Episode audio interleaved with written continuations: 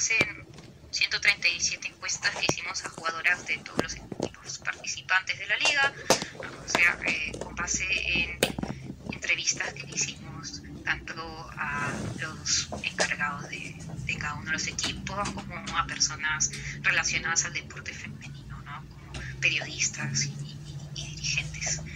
Este, principalmente yo creo que los retos en ese momento y que se siguen manteniendo en este tiempo era eh, buscar el desarrollo, ¿no? Eh, hacer una liga eh, televisada yo creo que genera un cambio total para el deporte porque lo que no se ve no existe. Y eso es un poco lo que pasaba con el fútbol femenino, ¿no? Eh, muchas personas pensaban que las mujeres no jugaban fútbol, ¿no? Porque igual hay este estereotipo de que el fútbol es un deporte de hombres. Este despegue entonces lo da por el hecho de las transmisiones que se están dando. Yo creo que la visión que la gente en su casa tiene del fútbol femenino eh, ha cambiado gracias a la visibilización, gracias a la transmisión de los partidos. Ese es el primer punto, ¿no? Porque muchas mujeres no saben que les gusta el fútbol, porque no se lo dejan ver, porque no se lo dejan jugar. Entonces, eh, la transmisión ayuda a que la visión que las personas y que la sociedad tiene sobre el fútbol femenino cambie. Y eso incentiva a que más niños puedan jugar fútbol, porque a muchas mujeres no nos permiten nuestros padres jugar fútbol porque no es un deporte para mujeres. Entonces, al ver ya a chicas jugando en la televisión, eh, esta, esta forma de ver el fútbol cambia, ¿no? Además de que muchas mujeres también, o sea, sí, jugaban, eh, de vez en cuando se juntaban con sus amigas, pero no veían el fútbol como un lugar para hacer una carrera, ¿no? Eh, deportiva. Creo que y esto se ha visto reflejado, claro, se ha visto reflejado pues en los 30.000 hinchas que fueron para la final, un, todo un récord, en el Perú y en Sudamérica pues el tercero, ¿no? Sí, mm. eh, había muchas personas que estaban yendo por primera vez a Matute, porque claro, siempre está el riesgo de ir a un partido de la Alianza Masculina. Eh, acá se sabía que iba a haber otro ambiente, hay muchas personas que han ido eh, con sus familias, ¿no? Y igual mucho hincha eh, que van normalmente al estadio. ¿De los derechos de transmisión va a continuar el grupo MediaPro o, o cómo es la figura ahí? El problema principal del fútbol femenino hoy es la falta de un plan de desarrollo por parte de la federación. ¿no? Ese es el problema principal de, eh, del desarrollo del fútbol femenino. Y claro, que ya, ya terminaste el torneo local y todavía no sabes si el próximo año se va a transmitir este, hace unos meses la federación lanzó el plan de desarrollo del fútbol en el Perú y bueno, solo se habló del fútbol eh, masculino, ¿no? No se habló, y, y, de 11, porque ni siquiera se habló de futsal, de un programa de desarrollo del futsal nacional, de un programa de desarrollo del fútbol playa y mucho menos de un programa de desarrollo del fútbol femenino, ¿no? Eh, yo creo que lo que está quedando y dejando un poco atrás a Perú en relación al fútbol femenino y es, es, eso, ¿no? Es la falta de plan de desarrollo. Tienes los equipos que están a nuestro lado y que juegan eh, una Copa América o, la misma Libertadores. Eh, son equipos que y son países que tienen un plan de desarrollo para su fútbol femenino y, eso es imprescindible, ¿no? Eh, tanto como cómo se va a jugar el próximo torneo, ¿no? Si la primera división se va a quedar con tres equipos cuando se diseñó la primera división era un torneo de 16 equipos, ¿no? Mm. Luego pasaron algunas cosas en el camino y se cerró con 13. Este año se decidió que, o sea, decidieron de que se iba a seguir jugando con 13 y bueno, ya se empezó a jugar como la fórmula de la Copa Perú de fútbol femenino, pero a ver, eh, sería interesante conocer el plan de desarrollo que tiene la federación. Claro, no hay una base para el próximo año. Se supone que va a ser el mismo, ¿no?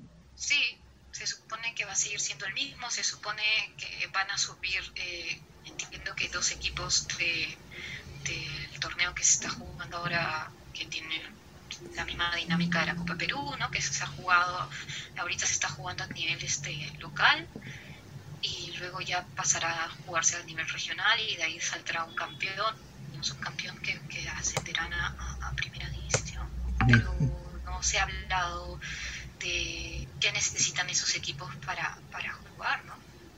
Está un poco en el aire el plan de desarrollo del fútbol femenino, no solamente a nivel de clubes, ¿no? A nivel de selección también. Si, se quiere que el Perú llegue a niveles de eh, de otros equipos, no sé, de lo que está creciendo Ecuador, de lo que está creciendo Colombia, Chile, Argentina, Brasil, o sea, se tiene que desarrollar un plan. Ahora, ¿se puede hacer una carrera dentro del fútbol femenino? Yo creo que las niñas que están empezando hoy pueden soñar con una carrera, ¿no? Y hay equipos como Alianza que están empezando a profesionalizar a las jugadoras, a darles contratos profesionales. Y ojalá esto se pueda hacer por otros equipos. eh, no sé, por ejemplo, el Barcelona femenino eh, es un equipo que es un ejemplo ¿no? de cómo se ha ido desarrollando y que lo han desarrollado desde una cantera. Eh, este año ha sido el primer año que ha generado ingresos, o sea, que ha, que ha terminado el año en, positivo, ¿no? y ha incrementado la nómina de, o sea, el gasto de, de la plantilla, ¿no? A 8 millones y ha generado 12, entonces estás hablando de que sí se puede, ¿no? Hay muchas marcas en el mercado que no pueden pagar un auspicio del fútbol masculino y yo creo que por ahí es donde hay que buscar y incentivar de que, de que si sigue siendo transmitido al final este impacto en televisión eh, van a tener. Claro, ahora con el tema del contrato, ¿se mantienen estas cifras que salieron en el 2021 del 14% solamente que firman contratos con los clubes? Se sabe que en el 2022 Alianza ha cerrado siete contratos profesionales y vendrían a ser las únicas jugadoras que tienen contrato profesional. Eh, el 14% que sale en la infografía son contratos, o sea, que se firman las condiciones de juego, se firma un, un pago, pero no te da eh, no es un contrato profesional. O sea, solamente hay siete en Alianza y en los demás. Lo que se ha comentado mm. en medios, existen jugadoras con contrato profesional. Bueno, y eso tiene que cambiar, ¿no? ¿Y eso a qué se debe? Bueno, principalmente se debe a que para firmar un contrato profesional tiene que ser un sueldo que te permita vivir solo de jugar fútbol, ¿no? Que viene con otros gastos, ¿no? Como, como poner a plan, en, una plantilla, en una planilla a alguien y no ponerlo, ¿no? Es principalmente eso. Entonces, los equipos en su gran mayoría no tienen auspicios que involucren al equipo femenino. Entonces, para que no se generen ingresos, tampoco se puede pedir que las jugadoras tengan contratos profesionales. Yo creo que empresas para auspiciar hay muchas. El tema es buscarlas, trabajarlas y generarles valor dentro de la organización. Y eso es muy importante. Un poco lo que salió en la infografía eh, y que es sorprendente es que el 82% de las jugadoras cobran menos de 500 soles, ¿no? y, probablemente muchas no cobren nada. ¿Y eso se mantiene hasta el 2022? Eso se mantiene, o sea, eso no ha cambiado. Entonces, estamos hablando de chicas que juegan por amor al deporte, a la camiseta, muchas de ellas, y sobre todo los equipos más grandes juegan porque eh, son hinchas de ese club, ¿no? Eso las motiva a participar, sea gratis pagando o, o sea, de repente lo que cobran es más de lo que les cuesta el transporte para ir a entrenar. Y bueno, lo hacen porque al final están acostumbradas a eso. Ves muchas jugadoras, eh, si bien la gran mayoría de jugadoras son, eh, son menores de 25 años, hay un porcentaje que son jugadoras que vienen jugando fútbol por años, o sea, que tienen más de 30 y que toda su vida han jugado y, y, mm. bueno, esta es la oportunidad de hacerlo de una manera que puedan mostrar el talento que tienen, ¿no? Pero ellas también deberían ser un poco las que vean qué está pasando en otros países y digan, yo quiero esto para mi país y voy a, y, y voy a llamar voy a levantar la mano, voy a ir a donde tenga que ir para que las próximas generaciones puedan tener lo que yo no he tenido, ¿no? No, no se puede quedar solo en, sí, tengo una liga, eh, está transmitida por televisión y, y ya. No, o sea, tiene que haber un plan, ¿no? En el caso, por ejemplo, de Chile, ya hay un proyecto para profesionalizar a, lo largo de, creo que es tres o cinco años, a todas las jugadoras de la primera división, ¿no? O sea, no es tampoco voltear y decirle a todos los equipos, ya mañana tienes que ser profesional y tienes que darles un contrato profesional a todas tus jugadoras, porque los equipos, no todos los equipos tienen desarrollado también un área de marketing exclusiva o comercial, pero sí creo que también tienen una responsabilidad en buscar auspicios o sea, en buscar auspicios, en buscar marcas que puedan generarles ingresos, que puedan permitir que las jugadoras eh, tengan unos ingresos aceptables y se puedan dedicar a jugar fútbol. Es que, sí, claro, si un porcentaje como el 30% de las chicas que juegan tienen que entrenar, para eso 5 de la mañana, ¿no? 6 de la mañana porque son los horarios en donde el fútbol masculino no utiliza los campos. Ir a estudiar a la universidad y luego, claro, están estudiando universidad, tienen que hacer prácticas o tienen que trabajar. Entonces el 30% de las chicas que juegan este, estudian, trabajan y juegan fútbol. ¿Cuánto tiempo te queda para jugar fútbol? Para poder mejorar día a día. Muy poco, ¿no? Mm. A diferencia de alguien que solo se dedica a jugar fútbol y que entrena, hace doble entrenamiento con su equipo y luego tiene un personal trainer en su casa esperándolo y tiene un nutricionista y, tiene y, tiene instalaciones de calidad que le permitan desarrollarse al máximo. Ahora, con esto de los sueldos, solamente el 5% gana más de 950, o sea, las chicas que están en el top, como Adriana Lucas. Sí, sí, claro, o sea, solamente el 5% gana más de 950 soles. ¿Hay un tope? No, no preguntamos topes. Y yo creo que eso ha cambiado un poco eh, entre el 2021, que no existía ningún contrato profesional, al día de hoy que sí existe, ¿no? ¿Qué sectores eh, este año has visto involucrados para poder apoyar a las, a las chicas en este fútbol de liga? Se han visto marcas, yo creo que ahí está la oportunidad de los equipos, que, o sea, que no podrían o que no está dentro de su plan comercial pagar un auspicio de, de la Liga 1 de fútbol masculino, ¿no? Eh, estás hablando de miles de soles de diferencia entre uno y otro pero que para el fútbol femenino significa bastante, ¿no?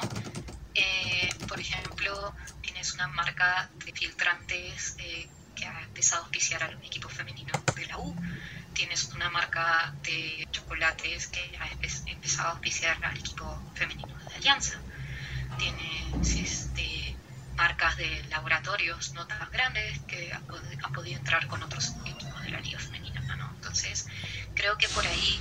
Eh, está la oportunidad de generar ingresos para los equipos. Tienes una marca deportiva eh, también como Nike que está apostando bastante eh, en la liga en general. Con el tema de importación de, de jugadoras, ¿qué tan lejos estamos? ¿O ya se está dando? Sí, hay varias jugadoras que han participado de la liga colombiana.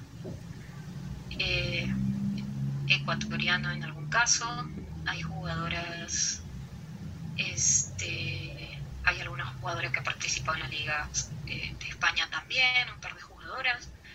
Yo creo que es, eh, es, algo muy factible, ¿no? Talento hay. Eh, y, y mejor que se puedan desarrollar en el extranjero, ¿no? Donde, en, ligas que están más desarrolladas que, en la Liga Femenina de Perú. hay muchas chicas que juegan fuera, pero porque viven fuera. Claro pero sí, o sea, también hay, eh, hay, alguna jugadora en, en Argentina mm. y hay agencias de representación que se encargan de, ver eh, el tema de poder exportar un poco más de talento. ¿no? Mm, mm. Y el tema de importación sí hemos visto pues en, en Club de Alianza sobre todo, ¿no? Bueno, tampoco es mucho, ¿no? Porque las bases tienen límites. Eh, el caso de Alianza es excepcional porque están yendo a competir a nivel internacional y ahí ya cambian un poco estos límites, pero, pero en el caso de la liga femenina, en el torneo local, los límites están y, los equipos que tengan un poco más de presupuesto seguramente podrán, podrán este, ¿Cuáles serían tus recomendaciones, que en parte lo has dicho, ¿no? para que este, el fútbol femenino en el Perú siga despegando y sea visible pues, ¿no? y, haya más jugadoras de exportación? Y la prioridad hoy para la federación debe ser eh, o sea, tener un plan de desarrollo del fútbol femenino ¿no? que esté alineado al plan de desarrollo que tienen países vecinos. Eh, y eso tiene que tener como prioridad uno la transmisión de los partidos, el desarrollo de torneos de, bases, desarrollo de canteras por parte de los equipos, eh, el desarrollo, tener un plan de desarrollo también para lo que es la selección nacional, ¿no? No puede ser de que se siga teniendo un solo entrenador para todas las divisiones eh, y que se tenga un equipo, ¿no? Eh, la FIFA hizo una investigación en el 2021 donde uno de los puntos que, que se puede destacar es que 50% de los que tenían mejores instalaciones o instalaciones de calidad eh, ganaban sus torneos locales, ¿no? Entonces, eh, generar un mejor eh, ambiente laboral, y eso no solamente pasa en el fútbol, sino en cualquier espacio de la